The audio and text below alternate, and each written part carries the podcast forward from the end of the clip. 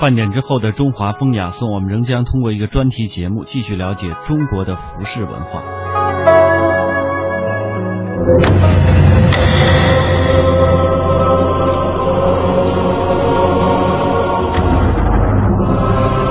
公元六百一十八年到九百零七年，是中国封建社会鼎盛期的唐代。统治中国长达两百九十年的唐王朝，疆域辽阔，政令统一，物质丰富，对外交往广泛。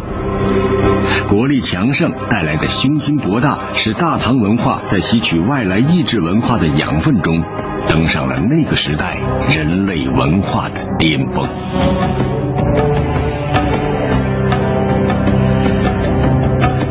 幅收藏在北京故宫博物院的唐代名画，反映的是唐朝第二位皇帝唐太宗接见吐蕃使者求娶文成公主的情景。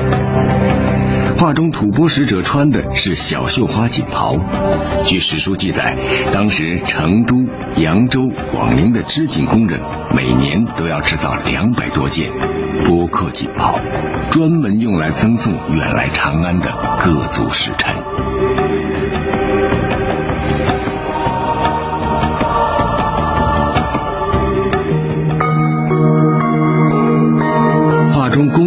服饰与隋朝大致相同，小袖衣，十二破高腰长裙，肩上披着薄纱的长巾，这种长巾也称披帛。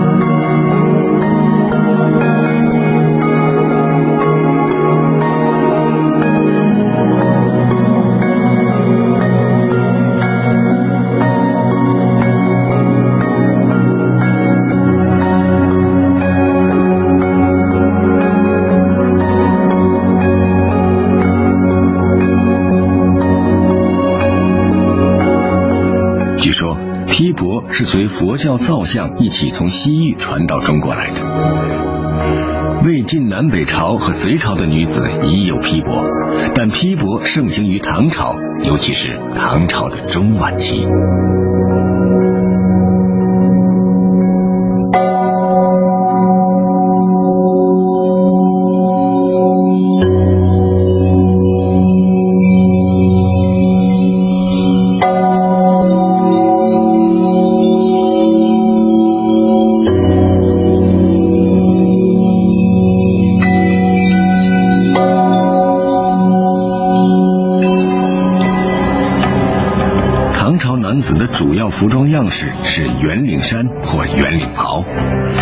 袭了传统深衣的样式，直裾，前后身直裁。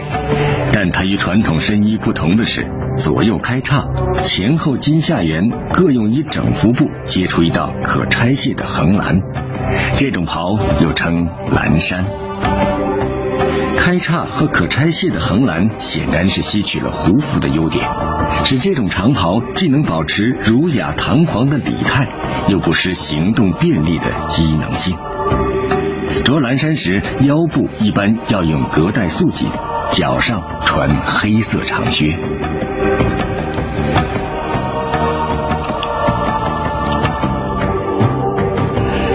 在唐代上至帝王，下至司役，都可以穿蓝衫。步辇图上的唐太宗也着蓝衫，但他的蓝衫是赭黄色的。唐代以前，黄色朝野通用，没有特殊规定。唐代的礼官认为，黄色近似太阳的颜色，而太阳是皇帝尊位的象征。正所谓天无二日，国无二君，因此唐代规定，这黄色为皇帝常服专用的颜色，其他任何人无权使用这种颜色。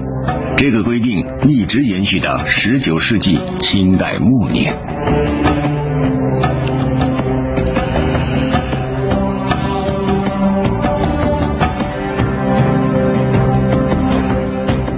重大祭祀、庆典等活动中。唐代天子百官仍恪守冕服制度。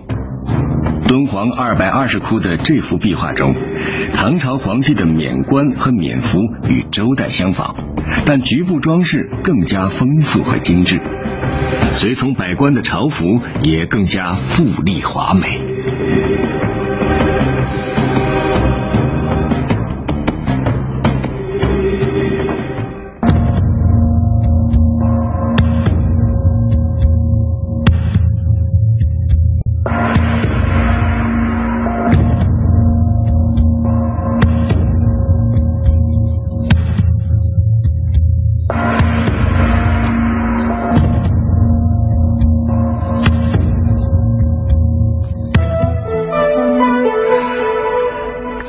最流行的是幞头，幞头也是包头的金子。由于金子裹头比较舒适方便，而且可以根据个人的爱好折出许多式样，看起来美观又有个性。唐代的帝王、公卿和平民百姓都风行戴幞头。幞头式样因时间、地点不同而异，有长角也有短角，角有上翘的，也有下垂的。软式前倾的头显得自然随意，硬式方折头显得挺直端正。幞头一直流行到公元十世纪的宋代和公元十三世纪的明代，当然样式又有新的变化。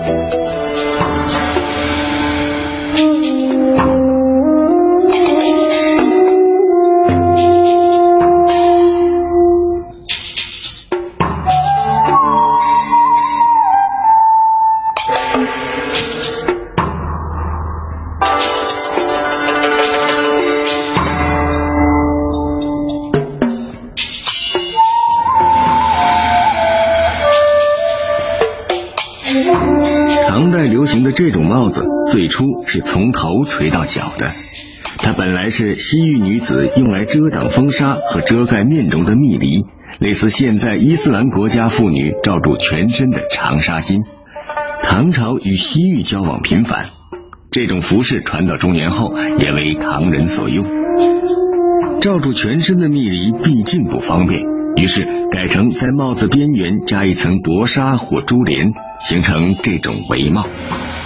戴着围帽的女子面容若隐若现，显得既高贵又神秘。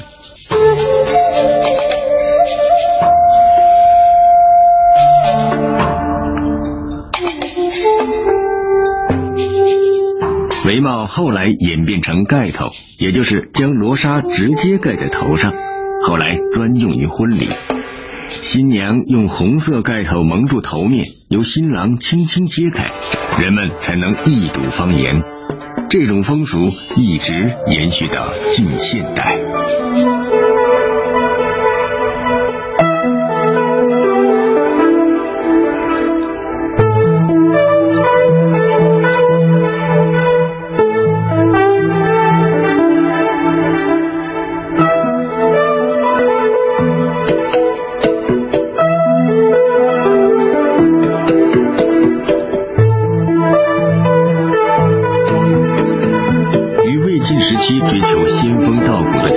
造型不同，盛唐时的女性以健壮丰硕为美，整体服饰风格明朗开放、雍容华贵。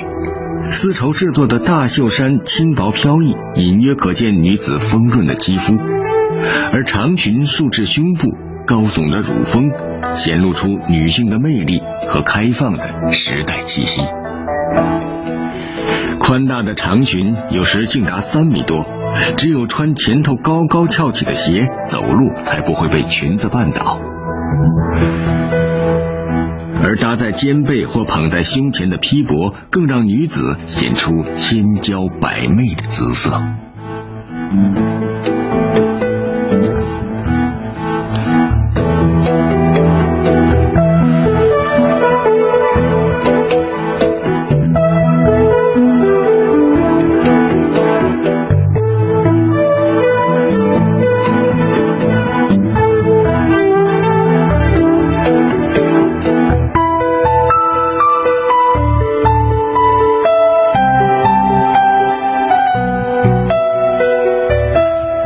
去假发或者干脆用假发制作发髻，使唐代女子发髻不仅高大，而且式样繁多。这是双环望仙髻，这是三角髻，这是双垂髻。乌蛮髻和回鹘髻取自西北少数民族名，显然是异族发饰。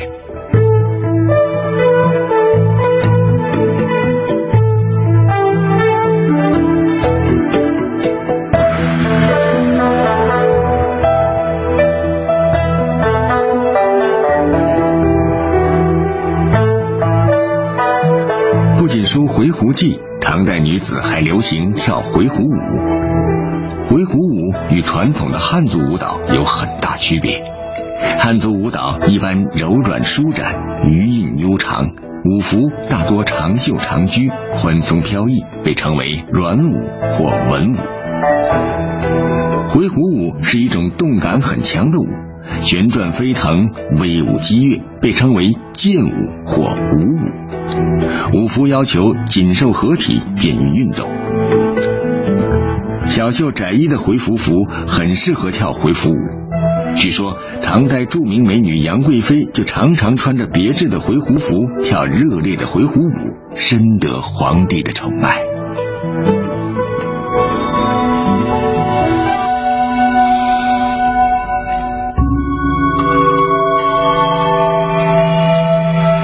也许没有哪个朝代的女子的面妆会像唐代那样缤纷多彩。受回鹘等少数民族以及波斯等西域国家文化的影响，当时的女子除了在脸上敷铅粉、抹胭脂、画眉毛、点口红、描酒窝外，还要在眉间涂鹅黄，在脸颊上加月牙装点。铁花钿是更复杂也是更时髦的化妆。曾经有这么故事，说个宫女是吧？哎，躺在花园里，落下了花瓣落她脸上。贴着她很漂亮，哎，好，就有这么一个小事情，别人就仿造用金箔剪成花瓣贴在脸上，哎，形成一种新的装饰。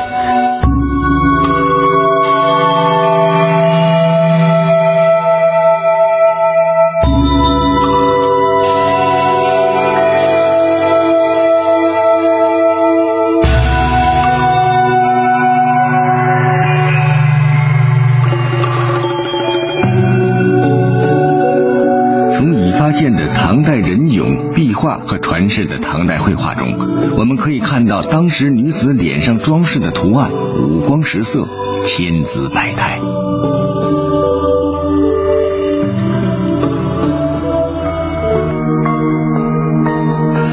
唐代女子的化妆因时因人不断变化，同样是画眉，用青黑色颜料将眉毛画浓，叫做黛眉。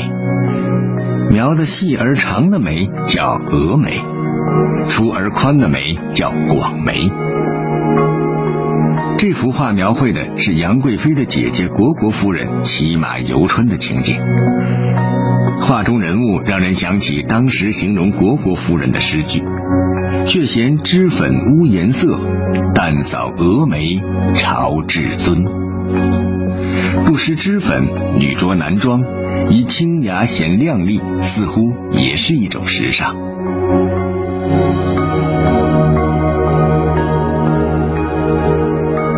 这幅捣练图中的人物多长眉秀目，高髻云鬓，插三至五把小梳子做装饰，显得俏丽妩媚。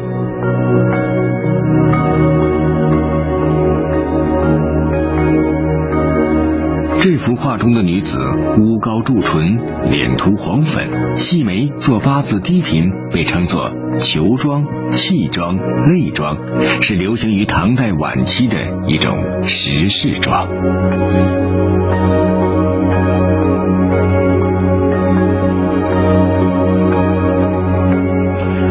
簪花仕女图》是享誉古今的画作。画中的贵族女子浓韵鹅翅眉，高耸的发髻上插着金步摇，轻薄的纱质外衣透出内衣上的团花，披帛用泥金彩绘纹饰，显得雍容高贵。头上插戴大朵牡丹花，更显风姿绰约。有人认为花是宋代画师修复此画时自己加上的，因为头上插戴鲜花是宋代流行的时尚，唐代并无这种装饰。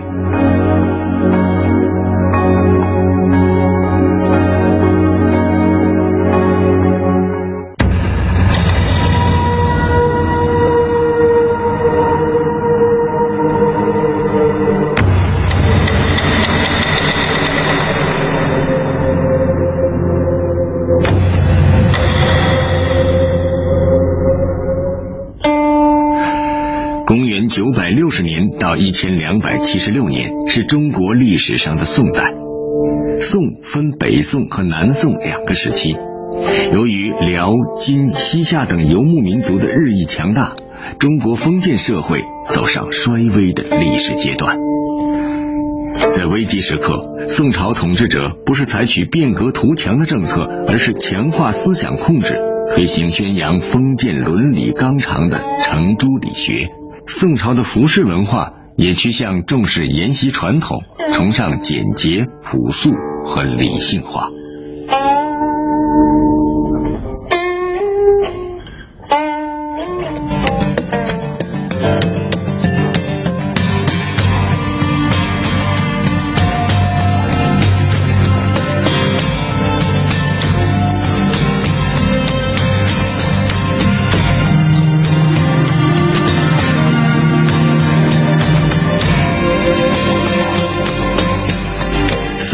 留下的这些帝王画像，让我们看到当时天子的服饰。着通天官服的皇帝，颈下套一个上圆下方的锁形装饰，被称作方心曲领。一方面起压贴的作用，防止衣领拥挤；一方面又含天圆地方的寓意。宋朝皇帝的服头两脚平直向外伸展，据说因为当时百官上朝喜欢交头接耳谈私事。朝廷就要求将斧头的脚加长，使彼此保持距离。这种直角斧头在宋朝十分流行，上至帝王，下至平民都可以戴，但区别是地位越高，脚越长。据说皇帝斧头的两脚长达数尺。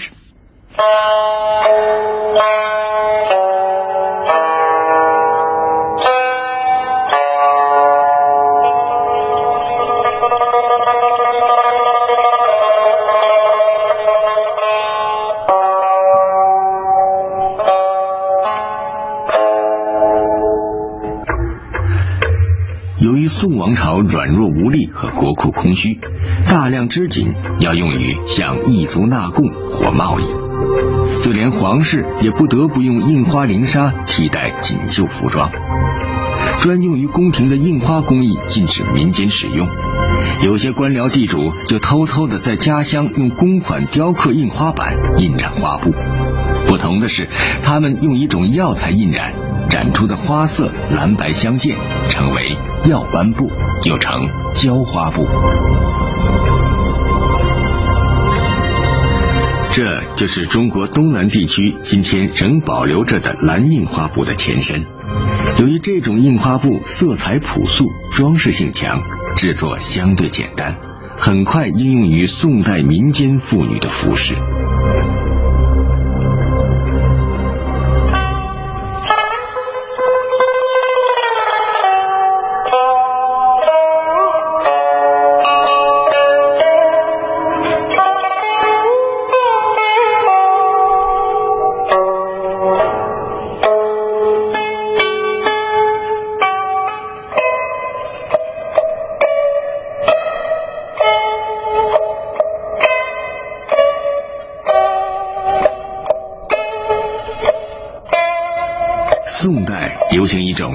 被子的服装，它的基本样式是长袖长衣身，腋下开叉，也就是前后片在腋下不缝合，上面缀有带子，带子并不系结，只是沿袭古代服装形式，表示穿着者不忘祖训，代表儒家好古存旧的思想。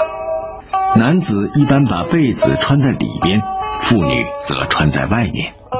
最初站在主人背后的侍女穿的较多，被子的名称也由此得来。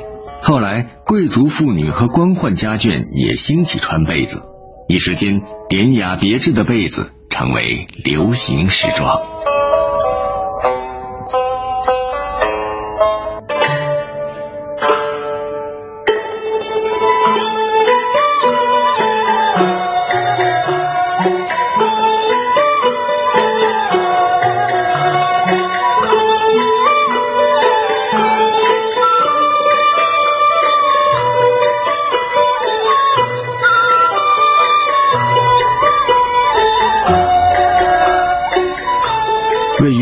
西太原市西南五十公里的晋祠是宋代为祭祀古人修建的，里面四十多尊彩塑仕女像，反映了宋代女子的典型服饰。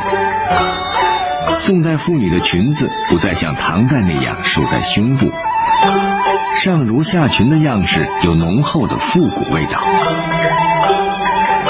这是穿窄袖襦裙的仕女，裙带正中垂挂的就是用来压裙服的寿环。这位仕女的襦裙上蓝下红，颜色雅致而又协调。肩上的披帛虽没有唐代那样华丽，但仍显清秀飘逸。宋代女裙的纹饰和色彩很讲究，有彩绘的，有染鞋的，有用销金刺绣的，也有缀珍珠的。用郁金香根染的黄裙最为高贵，而石榴色的裙子最艳丽。人们常说，拜倒在石榴裙下，就是以这种美丽的裙子作为美女的代称。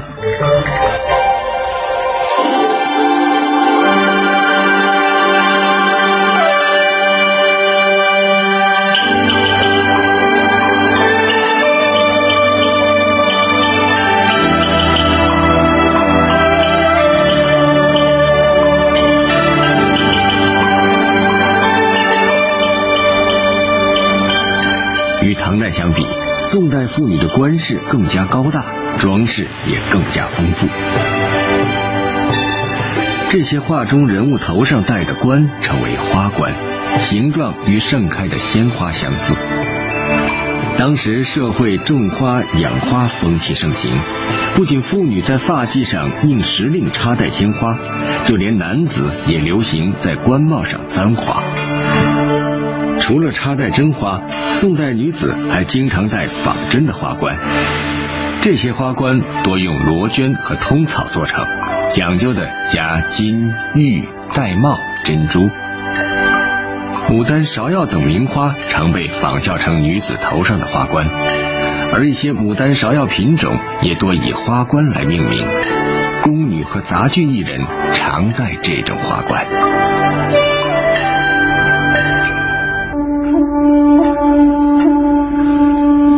金子是流行于宋代文人中的一种头饰。